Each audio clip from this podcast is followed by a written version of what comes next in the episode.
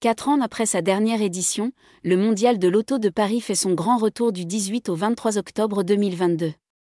Bien que plus condensé et sans la présence de nombreux constructeurs, il se présente comme une formidable vitrine de tout ce que propose de mieux l'industrie automobile, actuellement en pleine transition énergétique.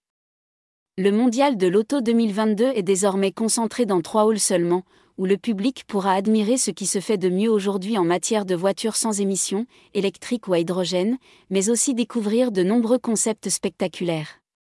Côté constructeur, le groupe Renault est de loin le mieux représenté. Le public peut ainsi approcher les dernières nouveautés de Renault, Jeep et Dacia. Il pourra notamment admirer l'une des grandes vedettes de ce salon, le concept Renault 4 Ever Trophy, qui revisite la mythique 4L en un SUV tout électrique.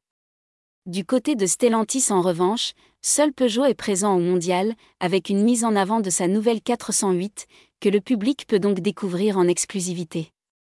Pour le reste, les nouveaux constructeurs français engagés dans l'hydrogène créent l'événement, Opium dévoilant un prototype de sa future berline premium, Namix faisant de même avec son projet de SUV.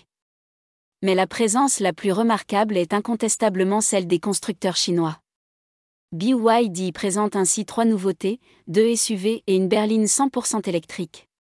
Quant au groupe Great Wall Motor, il profite de l'événement pour présenter au public français ses deux marques Way et Aura. Elles proposeront prochainement des modèles hybrides chez Way et totalement électriques Aura, tous spécialement adaptés au marché européen.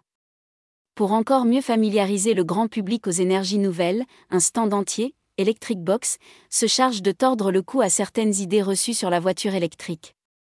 À noter que les visiteurs pourront aussi retrouver un large éventail des solutions de recharge actuellement déployées, mais aussi en cours de développement en France. Enfin, il sera évidemment possible d'essayer de nombreuses voitures et même de faire un tour en carte, électrique évidemment.